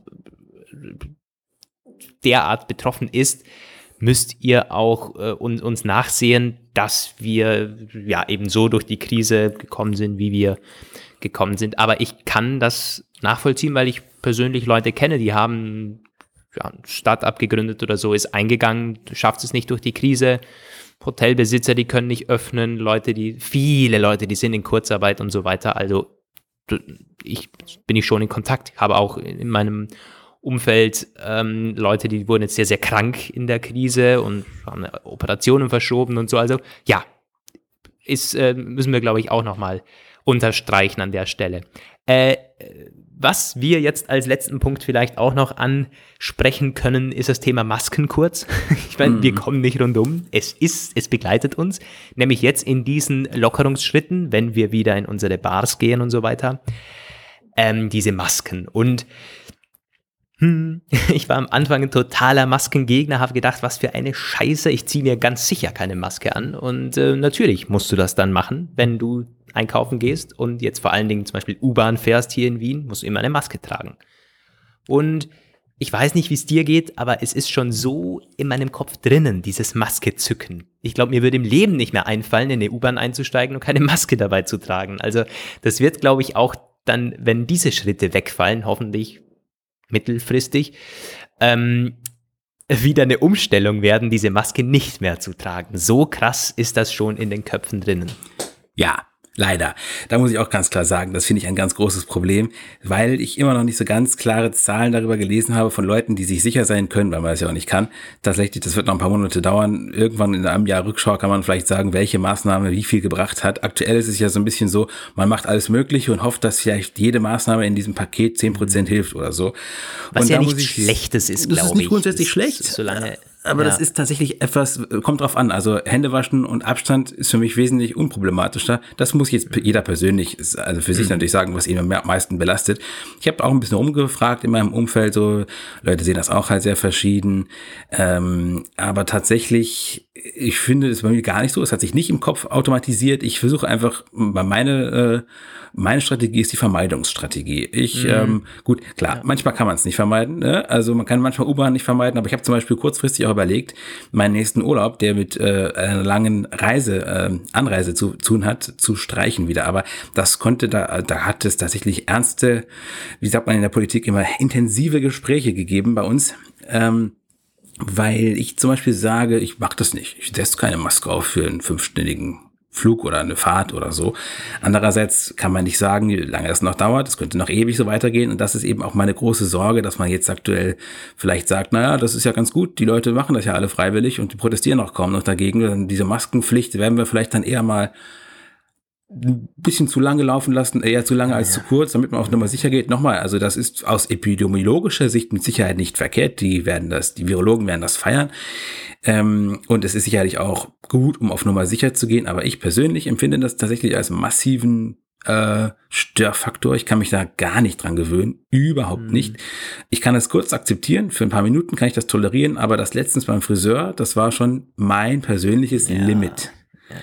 Ja, mir fehlt so ein bisschen der intelligente Umgang mit diesem Masken. Also, dass man in der U-Bahn, in der überfüllten U-Bahn Masken trägt. Für fünf Minuten, für ein paar Stationen das leuchtet mir ein. Ja, das, das, das ist okay. Im Supermarkt, meinetwegen, kommen, trifft alt auf jung und so und steht man dicht und dicht an der Kasse. Meinetwegen, lasse ich mhm. mir einreden. Aber dann gibt's halt auch solche, äh, ja, Verordnungen, Gesetze, wo ich mir denke, nein, nein, Nein, was für ein Müll. Zum Beispiel musst du halt, bis du am Platz im Restaurant sitzt, diese Maske tragen. Das ist dermaßen dumm. Alleine schon, ähm, wie viel öfters du diese Maske angreifen musst. Das kann doch nicht, also ja, nicht hygienisch, sagt ja auch. Immer ist dieses Händewaschen, ja, immer ist dieses Händewaschen im, in, in der öffentlichen Diskussion und dann greift man, wo es nur geht, zu dieser Maske, weil man immer aufsetzen, absetzen und so. Gut, wahrscheinlich wäre es angebracht, man würde sie den ganzen Tag tragen, dann müsste man sie nicht angreifen, aber tue ich nicht und das tun die meisten anderen auch nicht. Ich beobachte Leute, die tragen es so äh, irgendwie ums Handgelenk gebündelt und ja. das ist also alles wirklich, wo man sich denkt, das ist kontraproduktiv bei vielen dann doch. Also dieser intelligente Umgang mit den Masken fehlt so ein bisschen. Ähm, da teilweise die Politik äh, schuld daran und teilweise auch die Leute, wie sie mit diesen Masken umgehen, ja das ist, glaube ich, wirklich auch ein bisschen so die Angst der Politik, dass man eine Entwicklung nicht rechtzeitig mitbekommt und einfangen kann. Und das kann ich bis zu einem gewissen Zeitpunkt auch, äh, äh, Punkt auch wirklich verstehen. In dieser Zeit würde ich noch, un, noch weniger gern Politiker sein als sonst überhaupt schon, weil man wird grundsätzlich immer geschlagen, zumindest ähm, meistens. In diesem Fall kommt das hoffentlich noch später. Was mich da ein bisschen halt nervös macht an der Sache ist, dass diese Maskenkultur ja in anderen Regionen schon seit langer Zeit sehr viel weiter verbreitet ist und dass man hier jetzt mhm. ganz oft diesen Vergleich zieht und sagt, wieso, die Leute in Asien haben sich ja auch dran gewöhnt und das finde ich ja das Schlimme. Das ist ja so, die haben sich tatsächlich dran gewöhnt, die sind ja auch ein bisschen mehr oft gewohnt, Autoritäten zu folgen und zu vertrauen und diese Maskenidee ist ja auch eine Idee des Fremdschutzes und das ist etwas, das wir ja, ja. hier, das muss man auch ganz ehrlich so sagen, unsere unsere westlichen Gesellschaften sind nicht besonders gut darin, andere zu schützen. Also ja. ähm, das werden sie zwar vielleicht jetzt schon ein bisschen. Wir entwickeln vielleicht gerade so ein bisschen dieser kollektive Gedanke und Solidarität mit anderen ist eine der großartigsten Sachen, die man haben kann. Das ist so. Aber wenn das dann äh, in einigen Aspekten dazu führt, dass die Lebensqualität, und dazu würde ich das ständige Maske tragen schon im weitesten Sinne zählen, für alle gedrückt wird, weil es vielleicht ein paar Prozent mehr Leben rettet. Jetzt bin ich bald auch gesteinigt, wie der eine äh, Bürgermeister da. Das finde ich schwierig. Man kann nicht um jeden Preis alle Risiken versuchen auszuschalten und dafür dann quasi langfristig solche Sachen laufen lassen, ohne dass man ja. sie wirklich evaluieren kann, wie sehr sie noch gebraucht werden. Ich möchte gar nicht zu konkret werden in dieser Geschichte, weil ich glaube ich, ja, mir fehlt das Wissen und ich möchte da eigentlich nicht zu plakativ wirken, aber ich möchte auf eine Sache eingehen, nämlich, dass immer die Rede ist von, man darf nicht Krankheit, Infizierte oder sogar Tote aufwiegen. Und da muss ich ganz ehrlich für mich sagen, das muss man sogar. Natürlich musst du äh, abwiegen äh, in, in, dieser Krise Anzahl an, an Infizierten und an bedrohten Toten und so weiter mit anderen Maßnahmen und Dingen. Natürlich musst du das abwiegen und aufwiegen. Wie soll es anders funktionieren? Sollen wir wegen einer Person die ganze Weltwirtschaft, zum, also nur mal runtergebrochen, wenn man nicht abwiegen und aufwiegen dürfte, dann wäre es ja schon bei einer Person wirklich, wirklich bei einer Person zu viel. Und ich meine, da würde, glaube ich, keiner unterschreiben. Natürlich kann man sagen, ab 10 ist zu viel, ab 100 ist zu viel, ab 1000 ist zu viel, ab wann ist zu viel, aber man muss sich doch diese Frage stellen, ab wann ist zu viel. Ähm, und das soll jetzt gar nicht so klingen, als würde ich irgendwelche Toten runterspielen wollen. Nein, tu ich nicht. Aber ich, ich sage nur, dass ich finde, man muss abwiegen und aufwiegen. Ja? Kann ich nichts hinzufügen und es ganz komplett so unterstreichen. Man kann vielleicht gegen Abschluss sagen, die sollen sich da in ihren Laboren mit dem Impfstoff beeilen und schnellstens was zusammenpanschen, ja. das halbwegs wirkt.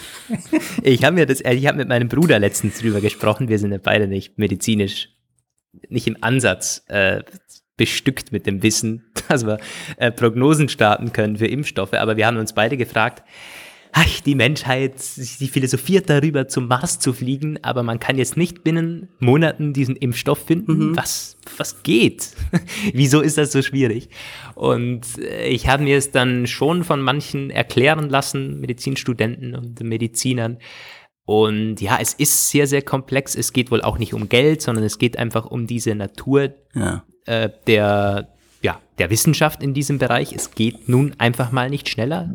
Ja, man kann jetzt Beschleunigungsprozesse machen, aber es ist nicht so, dass man dazu faul ist oder dass, dass zu wenig Geld da ist. An, an dem scheitert es einfach nicht, sondern an der Natur dieses Prozess. Ähm, aber ja, gut, unterstreiche ich. Schnellen Impfstoff, da bin ich wohl, bin ich wohl dabei. Und ansonsten eben Desinfektionsmittel spritzen, das hilft immer. Stimmt. Nein, Tja, nicht, nicht, nachmachen. Das war jetzt Ach so, ja, um Gottes Willen. Ne? Hier, unsere Hörer sind da zu, zu, zu äh, Dingen, die, die, sind zu gescheit dafür, glaube ich. Äh, wollen wir den Punkt noch zu Ende führen, wie, wie sich die Gesellschaft da ein Stück weit verändert, was bleibt? Also wir haben schon über die Masken gesprochen, ob das bei uns bleibt, glaube ich ehrlich gesagt. Ich glaube nicht, dass sich das in die Köpfe so infiltrieren lässt, dass man die Masken auf einmal gerne trägt auch nach einem Jahr nicht. Ich glaube, die meisten sind froh, wenn die wieder weg sind. Ich glaube nicht, dass sich das durchsetzt oder glaube ich nicht.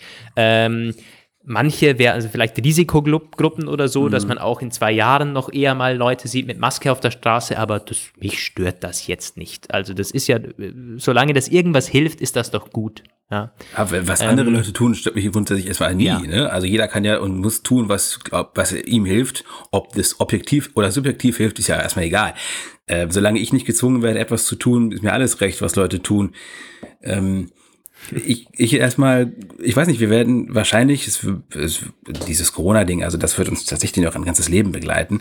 Ähm, es würde sich sicher lohnen, nach einem Jahr so ein Follow-up zu machen, was jetzt geblieben ist oh, und was das nicht. Das machen wir doch, ja. Das machen wir vielleicht auf jeden Fall. Was ich zum Beispiel schon bedenken kann, was bleibt, ist, tja, weniger Mobilität. Ich habe das ganz oft schon mit Leuten in meinem Umfeld besprochen. Also es kann positive Aspekte haben. Nicht jede Flugreise muss vielleicht sein, aber latent neigte ich auch dazu, das alles sehr kritisch zu sehen. Also ähm, der Tourismussektor geht zum Beispiel davon aus, dass man die nächsten Jahre auch nach der unmittelbaren Krisenzeit 20 Prozent weniger Tourismusbewegungen haben wird. Und das ist auch wieder so ein Punkt. Also einige äh, Hotspots wie Venedig oder äh, oh Gott, wie heißt diese eine Stadt immer noch, die unter Touristen zusammenbricht, irgendwo da im russischen, nee, im baltischen Bereich. Dubrovnik, genau. Also die unter Overtourism äh, in der Vergangenheit sehr gelitten haben, werden das sicherlich begrüßen. Grundsätzlich finde ich es persönlich aber sehr schwierig, weil ich in einer Zeit aufgewachsen bin, in der wir es alle als selbstverständlich gesehen haben, ohne große Vorkehrungen irgendwohin an Flughafen, super Last-Minute-Check-In und fertig. Und das wird sicherlich mhm. nicht völlig verschwinden, es wird auch nicht irgendwie grundlegend weggehen, glaube ich, aber alles wird wahrscheinlich die nächsten Jahre erstmal sehr viel softer, sehr viel gedämpfter sein. Das Vielreisen, das Reisen als Lifestyle wird einen heftigen Dämpfer bekommen, glaube ich. Und meinst, auch der, also ja, in, da bin ich mir nicht mal ganz so sicher, ehrlich gesagt bei diesem Lifestyle-Reisen oder äh, Spaßreisen oder Urlaubsreisen vielleicht in den nächsten Monaten, weil es einfach noch nicht erlaubt Mit ist. Sicherheit sogar, würde ich ähm, sagen. Also bin ich ganz sicher. Ja, klar, also da ist es gesichert, aber ob das so einen wirklich langfristigen Effekt hat, bin ich mir aus mehreren Gründen nicht sicher. Nämlich, ich kann schon äh, aus Gesprächen heraus hören, dass viele nur darauf warten, bis man endlich wieder irgendwo hin darf. Und du kannst ja das Geld momentan nicht ausgeben. Ja. Also äh, du hast auch irgendwie, das auch was, was ich gemerkt habe, zum Beispiel, wie viel Geld eigentlich bleibt, wenn man nicht in Bars sitzt. Ja, ganz, ganz ausgesprochen, ja. Und weißt du, irgendwie, äh, ich glaube, die, die Leute wollen dann auch irgendwann mal wieder was ausgeben oder wohin fliegen oder so. Ähm, es wird nicht das zurückgeholt, was jetzt verloren ging der Branche. Also es ist nicht so, dass wir dann auf einmal dreimal so viele Flüge hatten wie vorher oder Hotelübernachtungen oder so. Aber ich kann mir vorstellen, dass zumindest der Tourismus an sich wieder auf ein halbwegs gutes Niveau kommt, weil sich viele Leute danach sehnen, endlich wieder wohin zu gehen. Das glaube ich schon. Was eher zurückgehen wird, ist so äh, die geschäftliche ja. Seite wenn man sich anschaut, wie die größten Unternehmen jetzt auf Homeoffice pochen und auf Meetings und Zoom-Meetings und so. Ich glaube, Facebook hat angekündigt, irgendwie bis Mitte 2021 alle Events abzusagen und so weiter. Das wird einen massiven Einbruch haben und ja. finanziell die Branche sehr, sehr treffen, weil wir wissen, dass Business, Hotelübernachtungen, Business Class im Flugzeug, damit wird Geld verdient, nicht mit, ja, unter Anführungszeichen, den, äh, den, den billigen Plätzen. Mega. Und da muss ich auch sagen, ich sehe das etwas, also auf, rein aus egoistischen Gründen finde ich das ein bisschen schade, weil bei mir, also ich habe nie richtig krass angefangen mit den Business-Flügen und Reisen. Das wäre vielleicht irgendwann noch gekommen und ich habe das in der Vergangenheit hin und wieder mal gemacht, aber äh, ja, es war jetzt nie so der ganz große, ähm, ganz große Anteil meines, meines beruflichen Unterwegsseins. Und ich wollte auch nie so werden wie äh, hier, dieser George Clooney in Up in the Air, der irgendwie keine Freunde mehr hat und kein Leben mehr hat, weil er die ganze Zeit nur von einem Ort zum anderen fliegt. Nein, aber ähm, grundsätzlich finde ich manchmal so Geschäftsreisen schon cool irgendwie. Und auch welche, die vielleicht mhm. nicht ganz so wichtig waren. Ich habe auch schon solche gemacht, wo ich das dann sehr nett verbinden konnte mit einem schönen ja, Hotel klar. und eine schöne Natürlich. Stadt, die mal so ein bisschen Sightseeing ja. haben die dann teilweise glaub, auch angeboten. Die, die IFA, wo, ja. auf der wir immer sind. Also das ist schon so, dass wir da nicht zwingend hin müssen, dass irgendwie uns die Umsätze wegbrechen, weil wir da nicht sind. Aber es ist halt eine, eine coole Technikmesse. Wir beide treffen uns immer und man kann sonst noch Leute treffen. Äh, sowas wird schon zurückkommen, glaube ich. Aber es wird viel wegbrechen, ja, in, in dem Bereich auf jeden Fall. Ja, äh, was übrigens ganz spannend ist, ich hatte das jetzt nicht für die nächste Zeit so vor und jetzt okay, jetzt mache ich den Rest. Jetzt gebe ich mir den Rest und mache den Sargnagel zu meiner Beliebtheitsbilanz Kreuzfahrten. Ich habe mal eine Flusskreuzfahrt gemacht ich habe noch nie so eine richtige krasse Dekadente auf so einem Megaschiff, so ein Supercruiser irgendwie. Und das ist auch nicht das, wo ich meinen Lebensabend verbringen möchte. Nein, aber ich hatte mir immer mal vorgenommen, das will ich irgendwann mal machen. Und wenigstens mal, um es auszuprobieren, wie das so ist, so auf so einem 5000 Seelen Kahn, richtig krass Karibik, so dieses ganze mhm. Spielchen, wie man sich das so vorstellt. Und das wird, ja, die Kreuzfahrtindustrie wird ja nicht ein, wird ja nicht zusammenbrechen, aber erstens wird sie heftig einbrechen, dadurch wird sie natürlich noch teurer, als sie eh schon ist. Und zudem muss ich mir auch tatsächlich sagen, also die Kreuzfahrer, die die letzten Fahrer, Monate so unterwegs waren, die haben teilweise echt Scheiße erlebt. Also das ging teilweise ja wirklich so schnell, wie die waren auf dem Schiff. Das ist irgendwie so eine vier Wochen Kreuzfahrt, lass das irgendwie sein. Und dann wurden sie von Corona überrascht und es wurde zur Horrorshow. Da müssen sie sich aber wirklich was ganz Raffiniertes einfallen lassen, um sowas in Zukunft ähm, die Ängste der Leute irgendwie zu adressieren, die das ja mit Sicherheit ja, mitbekommen ja. haben werden, was da teilweise so passiert ist. Und ich weiß nicht, also mit, da werde ich mit Sicherheit noch ein paar Jahre länger jetzt warten, bis ich das mal wieder vornehme mir. Gut, ich äh, muss zwar auf meine Flüge vielleicht verzichten, aber auf Kreuzfahrten nicht, weil mir graut es vor Kreuzfahrten. Das ist was, was ich gar nicht äh, irgendwann mal plane. Also wenn mir jemand auch vorwerfen mag, ich fliege manchmal zu viel, ja, aber dafür, diese Kreuzfahrten sind doch auch ganz schrecklich für ja, die Umwelt, oder? Habe ich gehört. Also, also das ist mein Killer-Argument. Und Streaming habe ich auch gehört. Ich habe kein Netflix-Abo. Jeder, der Filme streamt, ist auch nicht der, schuldig, schuldig, der, schuldig. der Umweltkönig. Naja, aber das stimmt. Das sprichst du an. Kreuzfahrtbranche. Ja. Das ist ein heftiges, heftiges Pflaster. Wollen wir noch ganz kurz zum, zum, zum Händeschütteln kommen? Was glaubst oh ja. du dazu? Also ich bin ja nicht. Oder was ja, meinst du dazu? Wir hatten ja sogar schon mal eine Episode über das Händeschütteln, kann man an der Stelle mal anwerfen. Stimmt, ja, richtig. Händedruck war das. Händedruckfolge, ja. einer der frühen genau. Folgen. Also ich äh, bin ja nicht so der krasse, obsessive Händeschüttler, aber schon gerne auch mal. Und auch das ist etwas, äh, das ich total schwierig sehe. Also natürlich ist es aktuell keine gute Idee. Völlig klar. Ich meine, da möchte ich auch überhaupt nicht, ich gehe jetzt nicht durch die Gegend und krabbel fremde Menschen an oder so. Aber aus einige, Protest. Aus Protest, ja genau, ich bin ein Corona-Leugner, ja, nee, nee, nee. Äh, einige sagen ja tatsächlich jetzt schon so dem, äh, den, den, das Ende des Händedrucks voraus. Und auch wenn ich das selbst jetzt nicht unbedingt so ähm, krass favorisiere, fände ich das mega schade, weil es dann halt auch gleichzeitig, wenn sich diese Entwicklung in diese Richtung entwickelt, auch allgemein dieses Abstandding. Die Deutschen sind eh schon so ein krass distanziertes Volk irgendwie, so mit, ähm, also das Rheinländische, gut, das ist ja vielleicht auch kein Zufall, dass es so hergekommen ist bei uns, naja, okay, das war jetzt böse, aber ähm, wir neigen eh dazu, uns im Fahrstuhl immer in die entfernteste Ecke zu stellen und Leute ja. möglichst weit auf Abstand zu halten. Und wenn das jetzt quasi in den Köpfen sich ver, äh, ver verselbstständigt, dieses Denken, dass, wie hat das Merkel gesagt, Distanz ist die beste Fürsorge.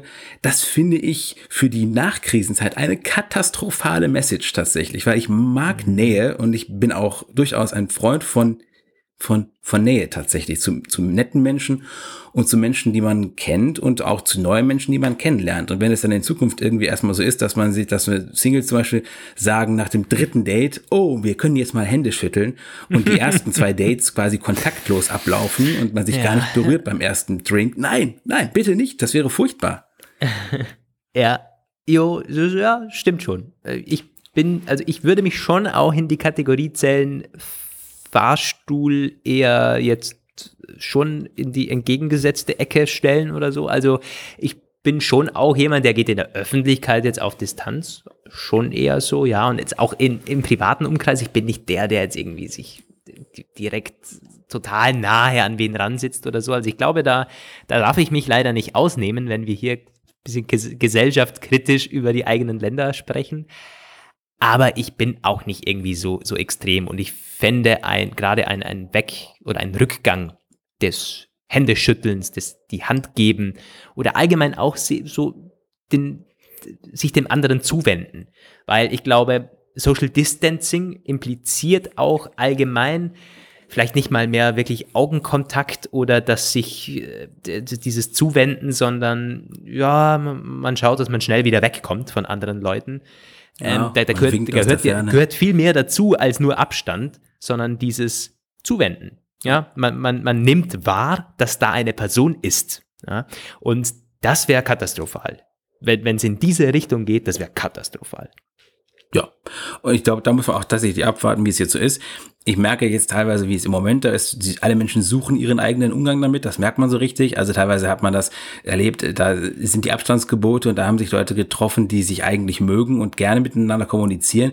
Die haben sich jetzt auch nicht voneinander abgewendet, aber die stehen teilweise so ein paar Meter auseinander und rufen sich zu Sachen irgendwie und unterhalten sich so in, in, in gerufener Lautstärke, wo ich auch denke, oh mein Gott, das ist, das könnte eine Kabarett-Aufführung sein hier. Was ist los? oh, da, da werden viele Folgen. Wenn die Kabarets wieder aufsperren dürfen, dann wird äh, allgemein, also die, die, die Kunstszene, die Musikbranche und so, das, dieses Corona-Thema, das, das gibt ja so viel Stoff. Davon ja. wird man noch Jahre zehren. Ähm, aber gut, ich glaube, die, die Krise ist für Künstler äh, definitiv kein Grund zur Freude. Das muss man auch nochmal äh, hinten angestellt sagen. Ja, äh, ich glaube tatsächlich. Ich glaube, wir sind relativ, relativ viel ja? gesagt haben. Über jede einzelne dieser Facetten könnte man jeweils eine einzelne Ausgabe machen, aber mit unserem Bestreben, jetzt einen persönlichen und allgemeinen Durchlauf zu starten, haben wir es, glaube ich, ganz gut gemacht. Und wir haben Doch, jetzt ja eine, glaube, eine mhm. Stunde 23 auf der Uhr und äh, können Damit soll es gewesen sein. Ja, damit soll es äh, soll die Folge 31 des Hallo Welt Podcasts auch enden. Äh, Wer es bisher äh, bis hierher durchgehalten, äh, durchgehalten hat, so, ich, es ist fortgeschritten, fortgeschrittene Stunde.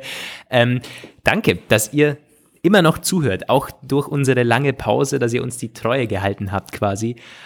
Und es sei schon jetzt noch mal mehr als vorher erwähnt, die der Aufruf zur Zuschrift, zur Zuschrift. Ihr könnt uns per Mail erreichen. Auf Instagram und Twitter sind wir erreichbar.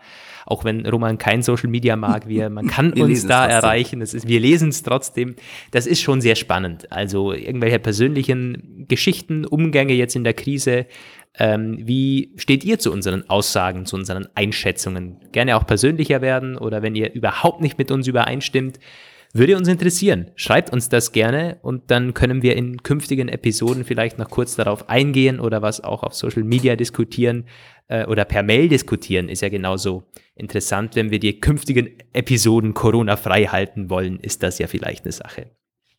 Ja. Gut. Sehr gut. In diesem Sinne äh, gibt es mal wieder seit langem zu sagen Tschüss Welt, oder? Von ja. dir, Roman, gleich. Das ist, das ist, die Folge 31, endet hier. Vielen Dank fürs, zu, äh, fürs Zuhören, Leute. Hoffentlich bis in ein oder zwei Wochen. Oder vielleicht ja. sogar noch schneller, wenn wir es hinbekommen mit, mit der nächsten Ausgabe. Grüße aus Wien. Wir machen so schnell wie möglich heiter weiter und dementsprechend hoffentlich bis bald und eins, zwei für heute. Tschüss Welt aus Bielefeld. Das waren Lukas Gera und Roman van Genabit mit dem Hallo Welt Podcast. Vielen Dank fürs Zuhören und wenn ihr jetzt noch nicht genug von uns habt, folgt uns doch auf Instagram und Twitter oder besucht uns online auf www.hallowelt-podcast.com.